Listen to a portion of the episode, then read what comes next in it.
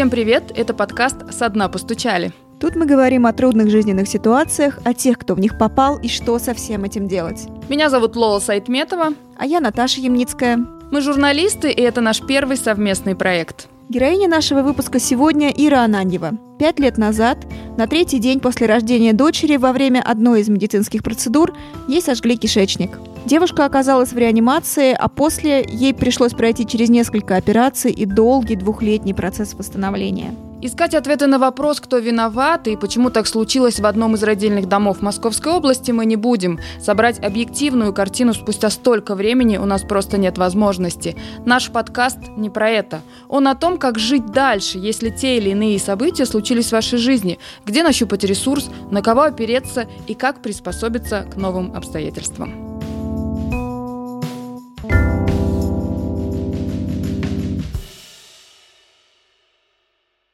Привет, Ира. Привет. Девчонки, привет. Спасибо, что пришла, и мы очень рады, что ты готова поделиться своей историей. Ира, скажи, тебе сделали операцию, тебе приходилось ко многому привыкать. После того, как ты начала есть, что было самое сложное каждый день в приеме пищи? Конечно же, очень долгое время приходилось есть протертую еду, э, ну такую прям все в виде пюре, э, фарша, несколько раз протертого и так далее. Большую часть такой вот адаптации я провела в больнице, и, соответственно, меню у меня было изо дня в день примерно одно и то же. Стол номер, кажется, 4 он называется, что-то такое. Спустя какое-то время, когда мне разрешили уже есть, и я начала потихоньку как-то пробовать всякие виды продуктов, я сначала обрадовалась, что я вообще могу что-то кроме капельниц кушать. Это было уже приятно. А потом, конечно, наступил период, когда я просто на дух, как что называется, не переносила вот все, что там предлагалось. Меня, конечно, не сильно заставляли, потому что понимали, что есть э, какая-то преграда и физиологическая, и моральная. Первое, что я поняла что нужно с этим сделать, чтобы хоть что-то начинать есть, это я начала привлекать своих родственников и друзей с домашней едой. Когда мне э, дали указание, какая она может быть, эта домашняя еда, подключились все, были счастливы хоть как-то меня порадовать и что-то привести такое приятное. И начались домашние омлеты, там какие-то протертые суфле из печенки, я уже не помню сейчас, что еще. Дальше, когда я уже из больницы выписалась и вернулась домой и начала адаптироваться к еде в домашних условиях, там была такая тоже не очень понятная история, потому что врачи мне запретили большое количество продуктов и ограничили очень сильно мое меню. А я, с одной стороны, хотела их э, послушаться и быть э, такой правильной девочкой, с другой стороны, я понимала, что мой организм э, сейчас после этой травмы функционирует не совсем так, как они предполагают вследствие болезней, потому что все вот их рекомендации, они, конечно, даны на основе их опыта лечения каких-то диагнозов, а у меня же это, по сути, именно травма была. И я понимала, что, кажется, мне надо что-то свое пробовать и смотреть, что будет. Ну, так аккуратненько, по кусочкам, по чуть-чуть. И так как это была еще стома, а не нормальное функционирование кишечника. То есть у меня был колоприемник, который надо было очищать периодически, менять. Обмен веществ или там, процесс пищеварения был настолько быстрый, что я после каждого приема пищи занималась э, процедурами гигиеническими с э, колоприемником. Многое давалось э, мне вполне легко. То есть ограничений по продуктам у меня было достаточно мало. Это был как раз тот период, когда а, меня уже перевели с протертой еды на более-менее структурированную, скажем так. И я отрывалась просто на гамбургерах и вот на, на всем, что чем можно, потому что я понимала, что до пораженной части, которая восстанавливается, все это все равно не дойдет. Есть э, колоприемник, который меня практически спасает от этого, и можно насладиться всем этим. Оно все практически мимо пролетало, просто давая мне вкус и радость от того, что я теперь снова могу съесть котлету с булкой. Счастье. Это длилось э, все то время, пока я была со стомами. У меня их было две штуки с разрывом во времени.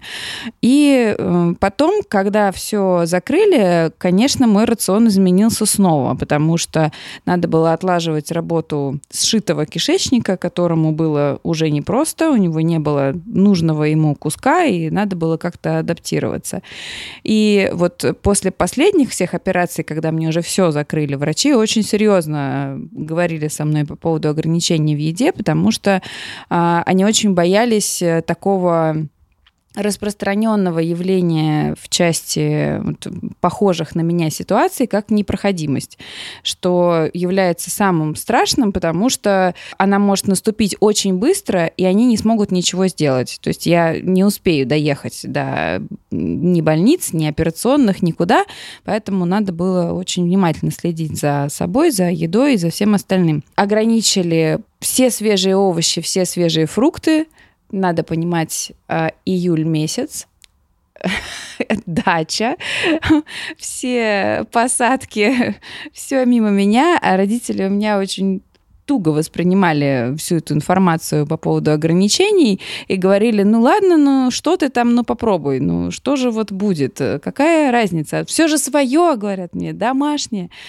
ну, я стояла на страже своего кишечника, и, ну, прям битва была с родителями на этот счет. В итоге я прям перестала приезжать на дачу, потому что невозможно было. Если немножко откатываться назад и вспоминать там, а, вот когда ты оказалась в больнице, ты говорила о том, что ты лежала там две, два месяца. Да.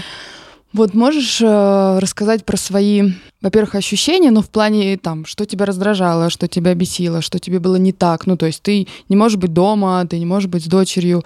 И к чему тебе именно физически пришлось привыкать и заново чему-то учиться после этих двух месяцев?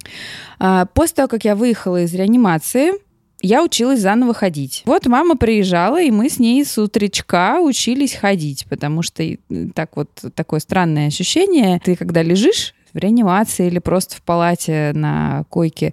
Кажется, что с тобой все нормально. Ты вот обычный человек. Ничего не произошло. Ну, там, понятно, операция, живот тянет, стома и прочее, но кроме этого с тобой все хорошо. Потом ты садишься, ты можешь сидеть, все хорошо. Спина, руки, все рабочее. Ты опускаешь ноги на пол, хочешь встать и куда-то дойти, а ты не понимаешь, как это сделать. Просто вообще совсем. То есть и мышцы атрофировались, и в голове что-то переключается на то, что ты не помнишь, как ходить.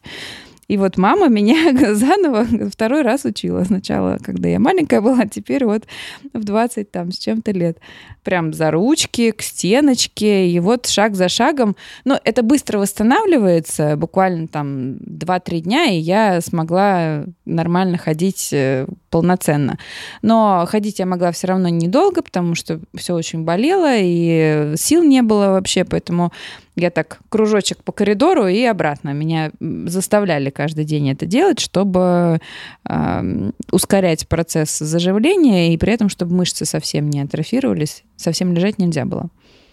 А если говорить о том, э, какие условно мысли лезут в голову, когда ты после реанимации, ты учишься ходить, ты учишься перестраиваться, у тебя дочь дома. То есть вот о чем ты тогда думала и что тебя, не знаю, пугало или не пугало? У меня вот основная мысль, которая меня, мне кажется, держала на плаву все это время, что я была на сто процентов уверена, что все это временно. Вот сейчас мне плохо, вот что-то произошло, какая-то проблема, операция, боли, стомы, все что угодно. Это все на время. Да, я не вижу ребенка, это тоже короткий период, она еще всю жизнь будет со мной, я надеюсь, рядом. Ну, вот что-то произошло, надо поправиться, починиться. Все, сейчас починимся, и все нормально будет. И поэтому она меня очень спасала. Я не углублялась ни в какие дебри, а что будет дальше, почему так произошло. Да, вот, вот мысль о том, что почему я, зачем вообще, что, что я должна вынести из этой истории. Я сначала очень долго себя винила, что я что-то сделала неправильно. Я же сначала вообще не поняла, что произошло. И винила, простите, кефир, который я выпила за там, пару часов до самой катастрофы, грубо говоря, думаю, зачем я пила этот кефир? Ну, сказали же мне, ничего нельзя там было кушать в какой-то момент. Ну, потом я уже поняла, конечно, что кефир тут ни при чем. Ну, и вот этот вопрос, почему я, он был, но очень редко. То есть вот такого, чтобы прям Основная мысль была, надо потерпеть, надо сейчас вот собраться, чуть-чуть потерпеть, и все наладится, и все будет хорошо. Кроме того, что тебе нельзя было много есть, тебе еще нельзя было таскать тяжести. Это тоже один из пунктов, насколько я помню. Как с этим ты справлялась? Ну, поскольку ты вернулась, тут ребенок. Тебе же надо его как-то поднимать, обнимать. Да, мне нельзя было таскать э, больше пяти килограмм в одной руке, были такие ограничения. Но и то, 5 килограмм это было уже, когда мне все стомы закрыли, то есть дочке уже два года было. А сначала нельзя было ничего, ну то есть прям беречь себя по максимуму. Ну и, конечно, мне хочется и обнять ее, и поднять. И с одной стороны, мне страшно за швы, которые просто могут разойтись, все эти же эти ограничения, они же не просто так придумываются, а могут быть совсем неприятные последствия. А у меня все, ну, очень много швов внутри, когда они разойдутся, я не пойму, что это произошло, а процесс будет запущен, негативный, скажем так. Поэтому я старалась себя сдерживать и как-то следить за этим. Периодически все равно я ее брала на руки, но это было крайне редко. В основном мне просто ее давали, когда я сижу или что-то там, лежу или как-то, в общем, чтобы я сама не поднимала, а просто по пообниматься с ней, чтобы можно было. Ну и, естественно, ничего бытовое я не могла тоже делать э, тяжелого сама ну, как-то с этим вот я не помню, чтобы было много сильно проблем.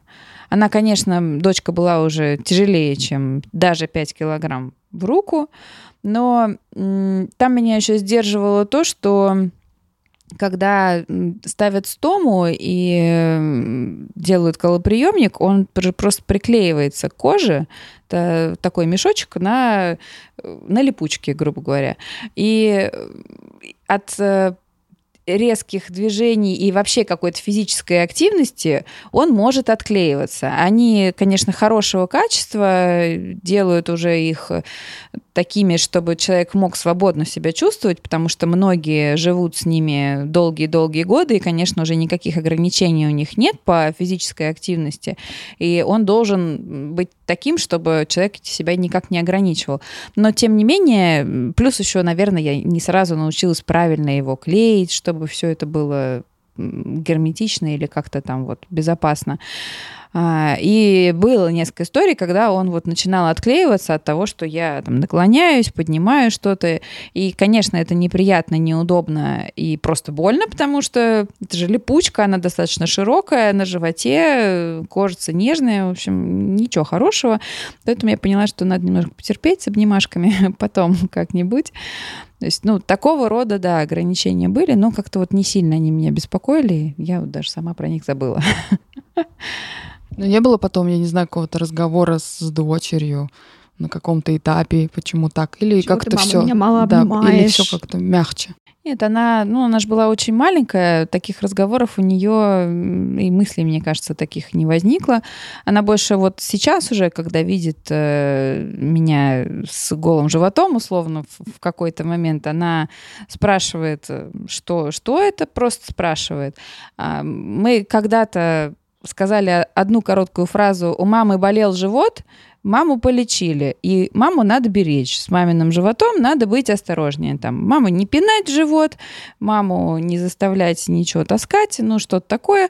И, у нее не вызвало это никаких э, ни страхов, ни беспокойства. Она просто приняла это как факт, что да, мама, живот, все. Каких-то особых разговоров э, с дочкой не было. Наверное, они будут когда-то попозже, когда она чуть подрастет. Ну и то, мне уже так хочется перестать э, всех на этом акцентировать в ближайшем окружении. Э, тем более, что и муж, и родители со всех сторон, они очень болезненно относятся к, ко всей этой теме.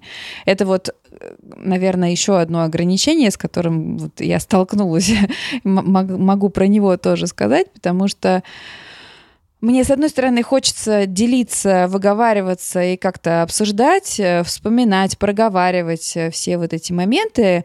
И я понимаю, что я не могу это делать с родственниками, потому что они возвращаются мысленно, моментально в то время, когда было еще все очень страшно, когда было непонятно, когда я была ну, практически на грани вот где-то миров.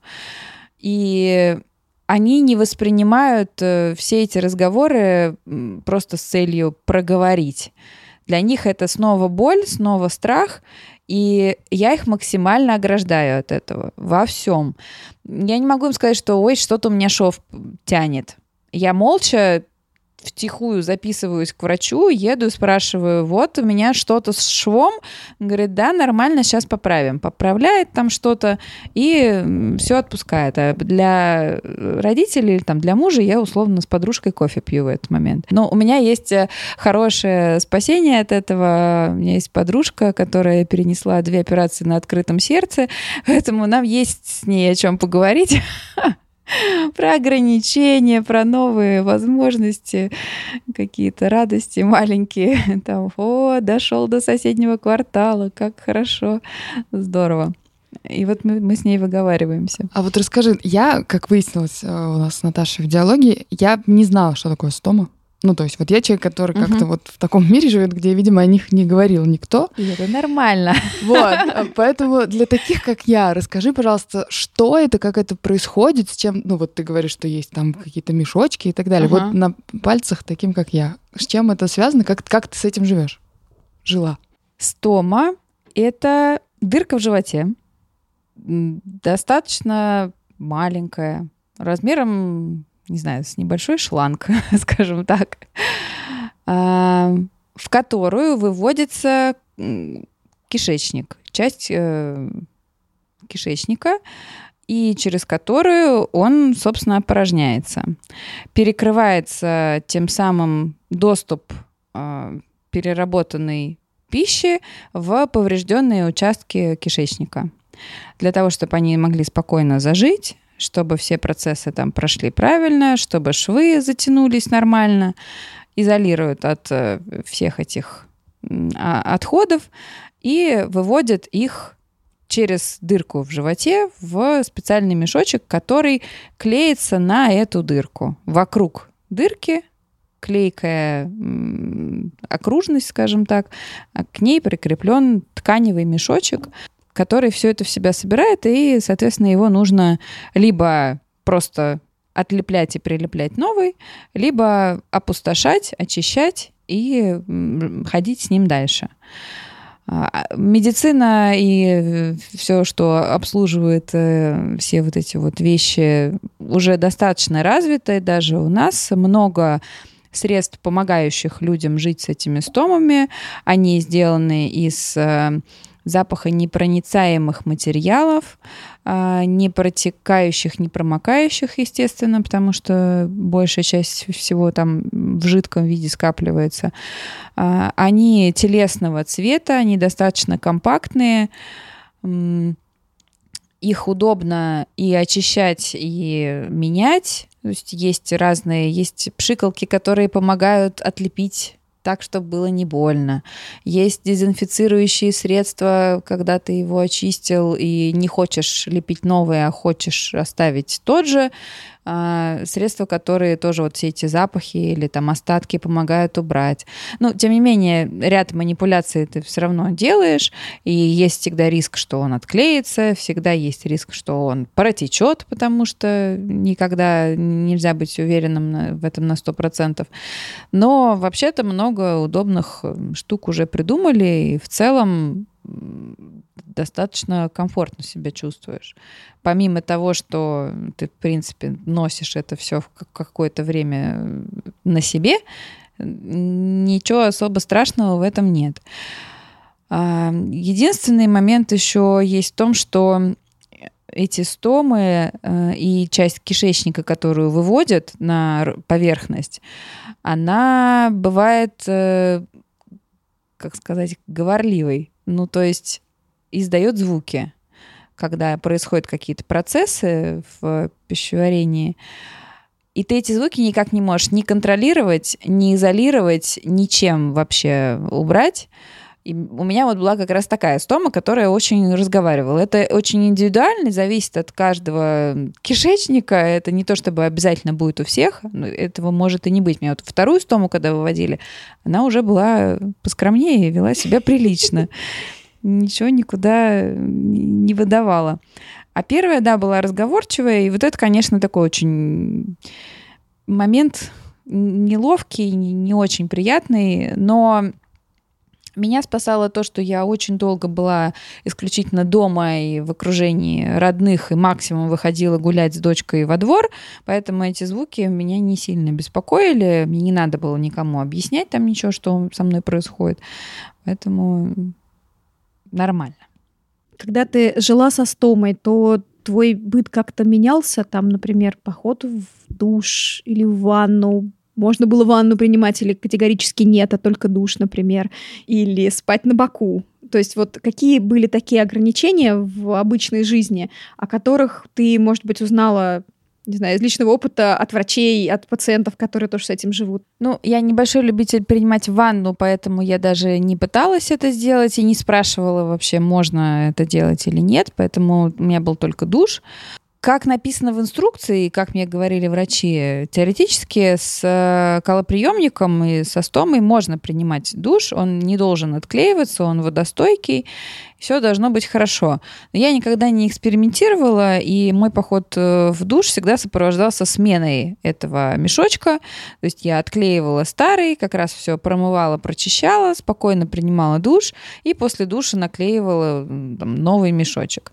Да, это сопровождалось рядом действий. Мой поход в душ стал на 20 минут длиннее, чем обычно, потому что нужно подготовить все материалы, которые ты потом себе наклеишь или там что-то сделаешь, утилизировать э, предыдущие, сделать это аккуратно, так, чтобы потом не мыть всю ванну и, и прочее. Ну, ряд каких-то условностей есть, но в целом я очень любила как раз э, походы в душ, ни, ни в чем себя не ограничивала в количестве, а, хоть и надо было каждый раз менять мешочек, но нет проблем, потому что в этот момент ты можешь э, расслабиться и не переживать за то, что карман отклеится, потому что он просто не приклеен к тебе, он не может отклеиться, все хорошо. А что касается ограничений по сну или там какому-то еще физиологическому самоощущению, ну, на животе я не сплю с начала 15 года и до сих пор. Я за эти пять лет спала на животе одну ночь э, после рождения ребенка. Меня вывезли из родовой, привезли э, в свою палату. Я спросила, можно? Мне сказали, нужно. И вот эту ночь я провела на животе в полном счастье. А потом все, операции, везде эти колоприемники. Я не знаю, можно ли спать э, с ними на животе, не могу сказать, но предполагаю, что вряд ли это удобно даже просто для самих спящих, не то чтобы это запрет какой-то медицинский. На боках э, какое-то время я училась спать заново, то есть я привыкла спать на спине, а на боках было больно поворачиваться. У меня стомы стояли на разных сторонах живота. Одна там на левом боку сначала стояла, потом на правом. Вот когда она стояла на левом, я училась лежать на правом, потому что на левой вообще нельзя было лечь. Ну и обратная история со второй стомой. И сейчас у меня в итоге, когда уже все закрыто, видимо, от того, что внутри все перекручено, перетянуто иначе, не так, как э, у обычных людей, я на левом боку спать не могу вообще. То есть, ну, там больно, что-то куда-то давит, э, непонятно, что происходит. Я не, не вдавалась никогда в подробности, что конкретно там происходит. Я сплю на левом, мне нормально, ну и на спине. Большую часть на спине, потому что на боку тоже не очень удобно. Расскажи, пожалуйста, про одежду. Пришлось ли, не знаю, менять ее, может быть, не знаю, как-то, ну, надо же закрывать. Там, может быть, размер пришлось больше покупать. Ну, вот какие-то такие детали про одежду. Я еще слышала, что бывают какие-то пояса для того, чтобы можно было стому комфортнее, плотнее прижимать, для того, чтобы она там не болталась и а, вот уменьшить риск протекания, например. То есть у тебя вот какие-то такие вещи были? Я отдельно специальную одежду какую-то не покупала, ничего не меняла, свой гардероб, просто потому что я большую часть времени проводила дома. Я нашла всякие а тренировочные какие-то штаны, там широкие толстовки, кофты, футболки. Мне было абсолютно комфортно с этим. Мои стомы были достаточно высоко, то есть практически там посередине живота, и ни, никакие предметы одежды ее не подпирали или не давили на нее, все было комфортно. Я очень долгое время ходила в корсете, потому что э, на спину большое было воздействие, ну, во-первых, операция самая важная длилась 8 часов, а когда 8 часов в искореженном виде человека зафиксирован, там все смещается. Я со спиной потом очень долго тоже мучилась, все это болело. Ну и плюс от того, что внутренние органы все расположены по-другому, тоже спина совсем не рада от этого. И я в корсете ходила вот все два года. Они были разные, эти корсеты, в зависимости от сложности ситуации.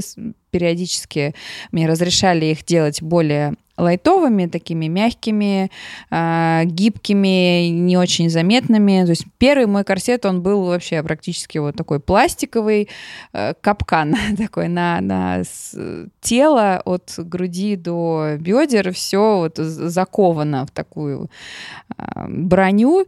Э, которая туда же, собственно, отправлялся и мешочек, в нем была, было специальное отверстие, через которое он выводился.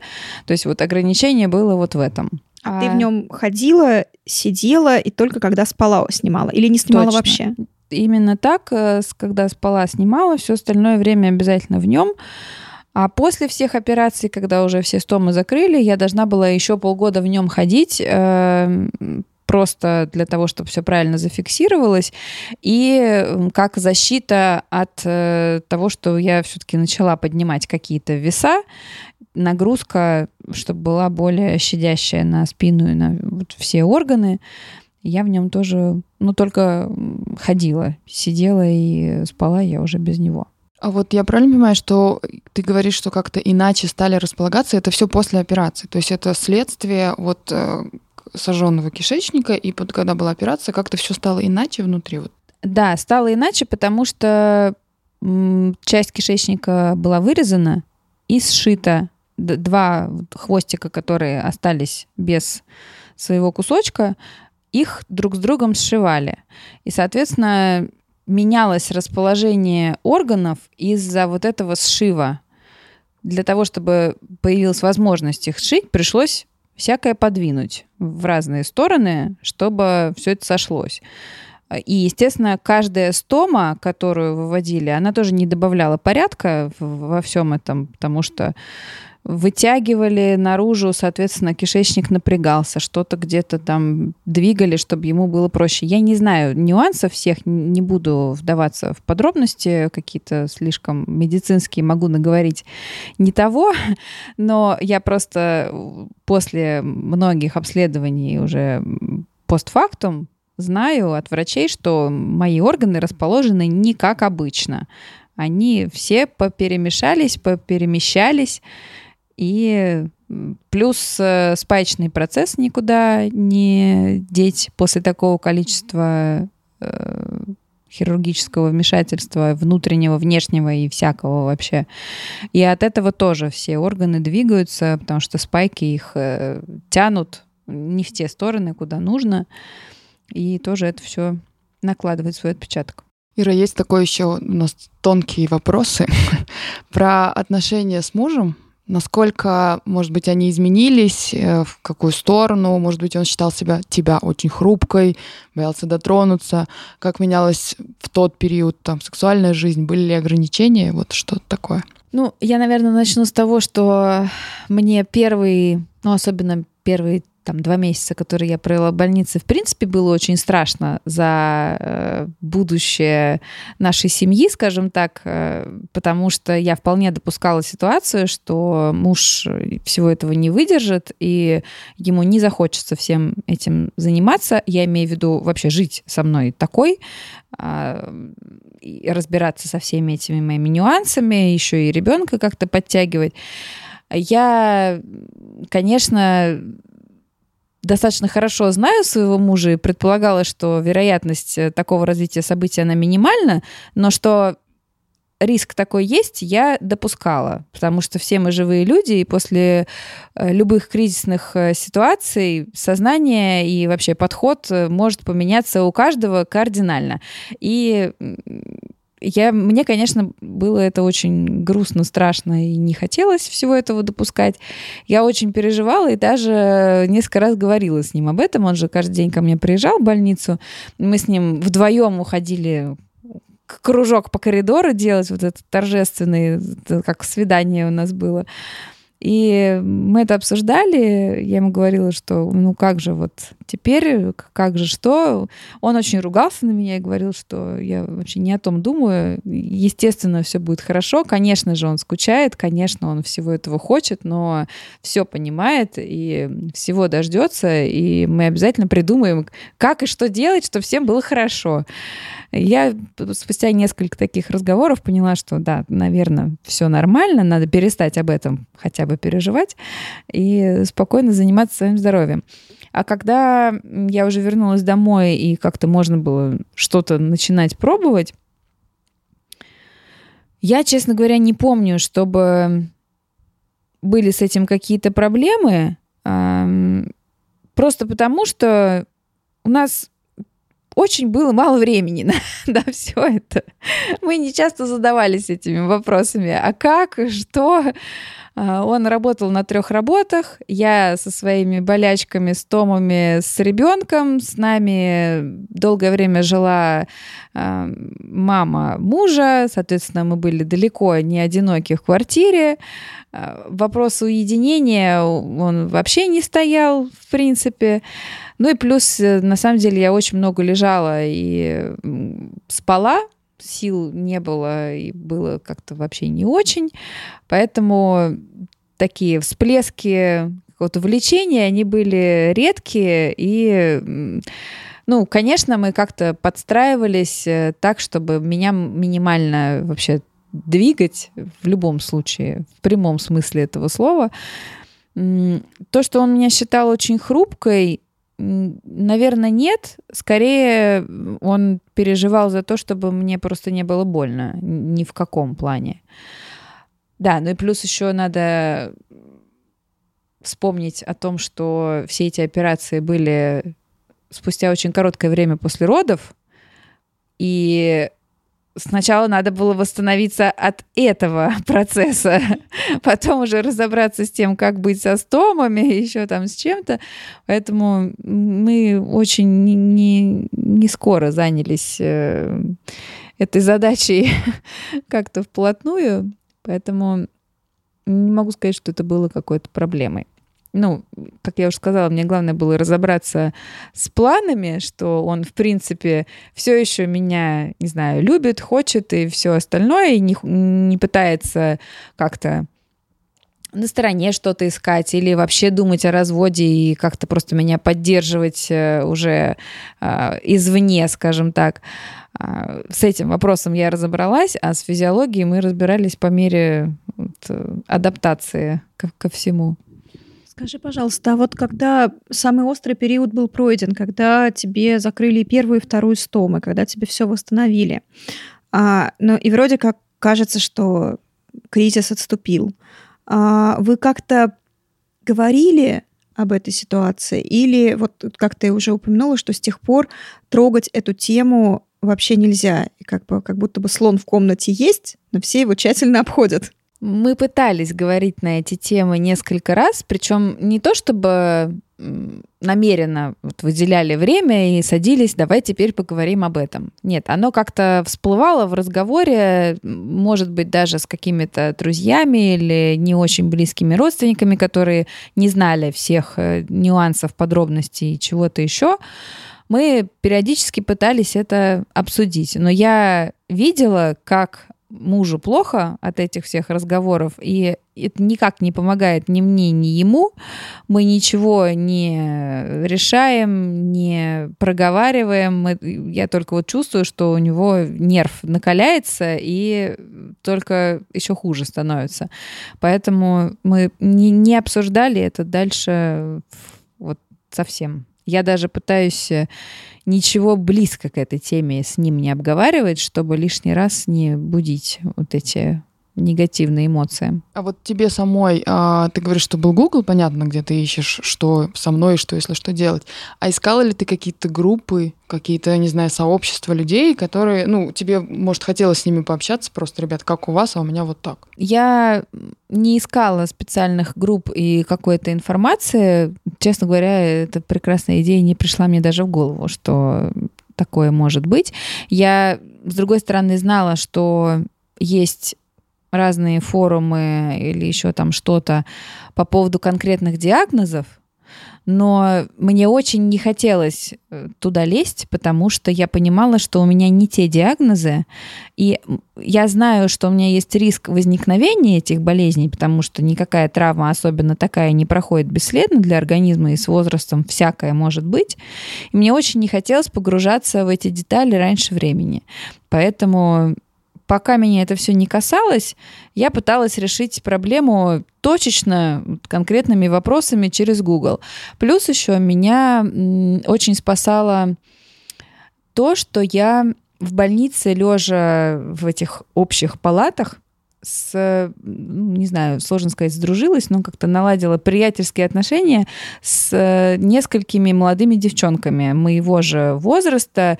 У них не моя история совсем, но они как раз много лет живут с похожими проблемами, историями и сложностями, и мы с ними вот до сих пор поддерживаем связь и обмениваемся и информацией, и поддерживаем друг друга, и как-то вообще беспокоимся, интересуемся, ну и в то же время, конечно же, помогаем какими-то житейскими тонкостями, просто когда люди чаще с этим сталкиваются, они могут что-то подсказать, как что было. Поэтому вот для меня они больше источник информации, чем внешний мир. Ир, скажи, пожалуйста, вот с момента операции до закрытия первой стомы ты большую часть времени сидела дома, угу. либо с родственниками, и особо никуда не ходила.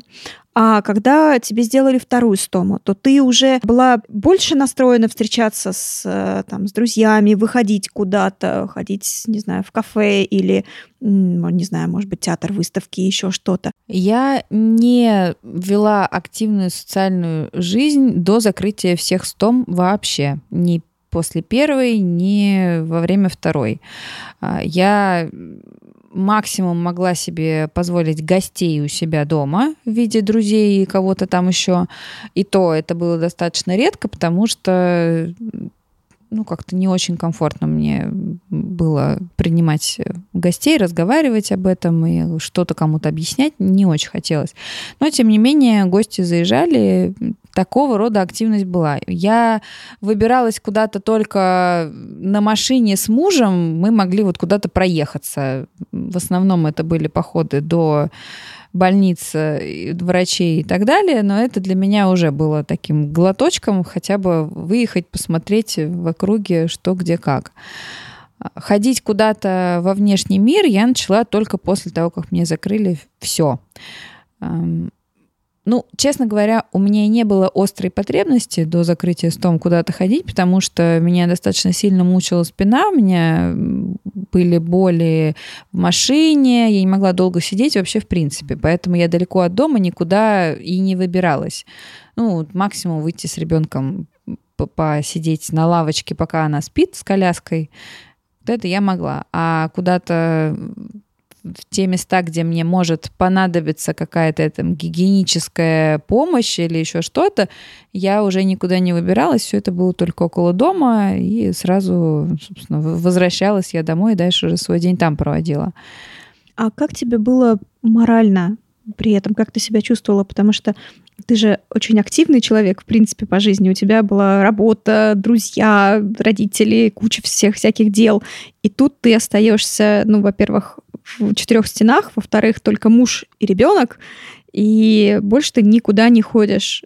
Меня почему-то это не напрягало. Я настолько была сосредоточена на себе, на здоровье, на самоощущениях, я просыпалась и засыпалась тем, что прислушивалась, а что у меня сегодня, а как у меня, а вот тут вроде полегче стало, а вот тут, наоборот, что-то заломило, закололо.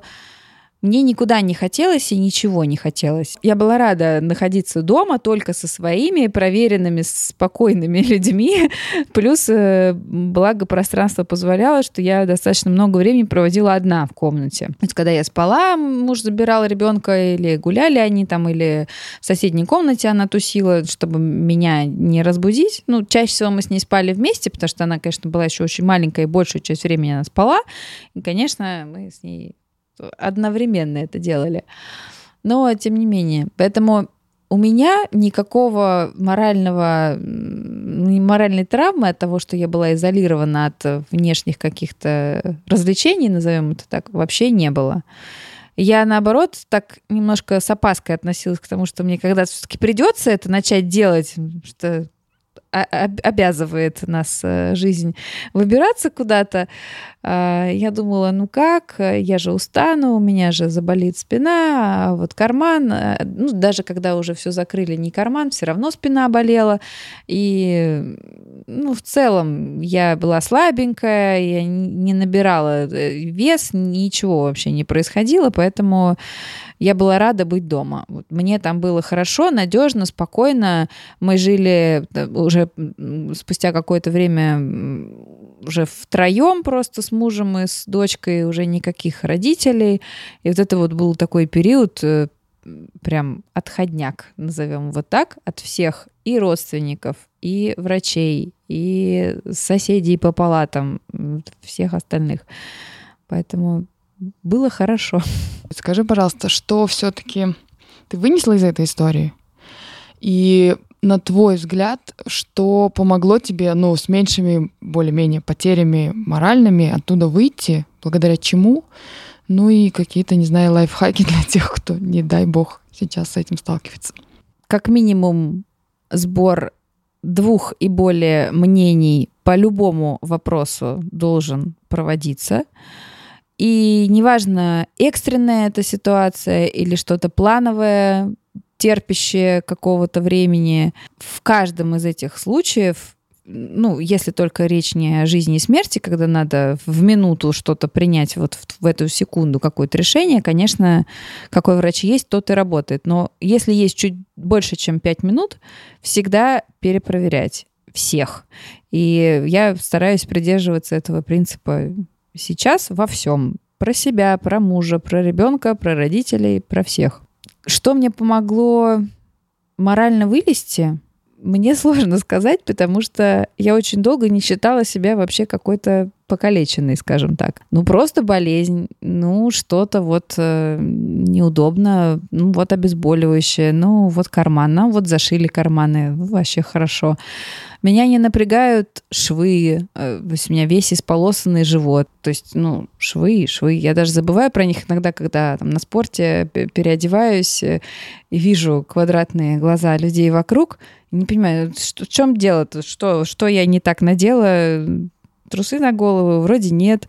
Почему так смотрят? Он думает, а, швы же. Ну да, точно.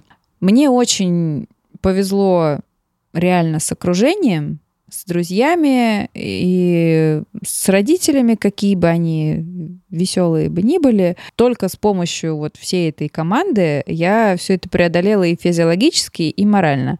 Не знаю до конца или нет, морально? Ну, наверное, да, потому что меня это никак не бомбит.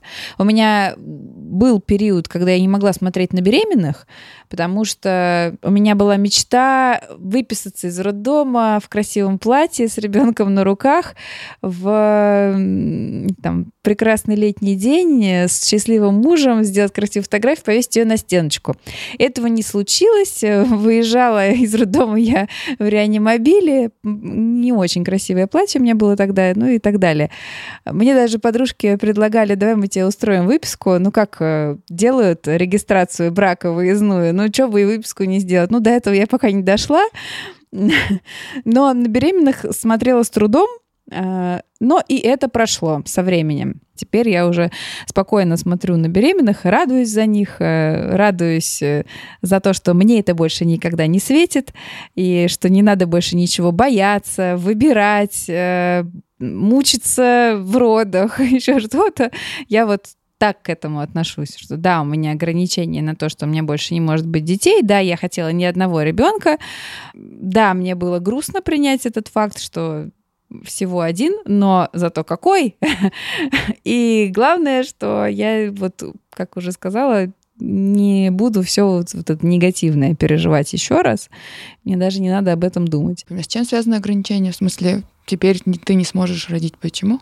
Потому что я не смогу выносить из-за швов и всех э, сшивов в малом тазу, я не смогу просто выносить ребенка. Поэтому, когда мне закрывали все стомы, мне хирурги сказали о том, что все здорово, все прекрасно, только, пожалуйста, запомни, что детей тебе иметь больше нельзя. Ну, то есть суррогатное материнство еще подразумевается. Да, как, и приемные как вариант, дети и приемные тоже. дети да. тоже может быть. Ну, муж мне сказал, что следующий уже не с ним. Второй раз он этого не, не перенесет. Поэтому, если разведемся, да, наверное, второй ребенок может быть. Но не без моего участия, скажем так. Ир, мы тебе очень благодарны, что ты до нас доехала неоднократно. Спасибо тебе большое. Ты очень классная, очень смелая. Спасибо и удачи вам. Спасибо.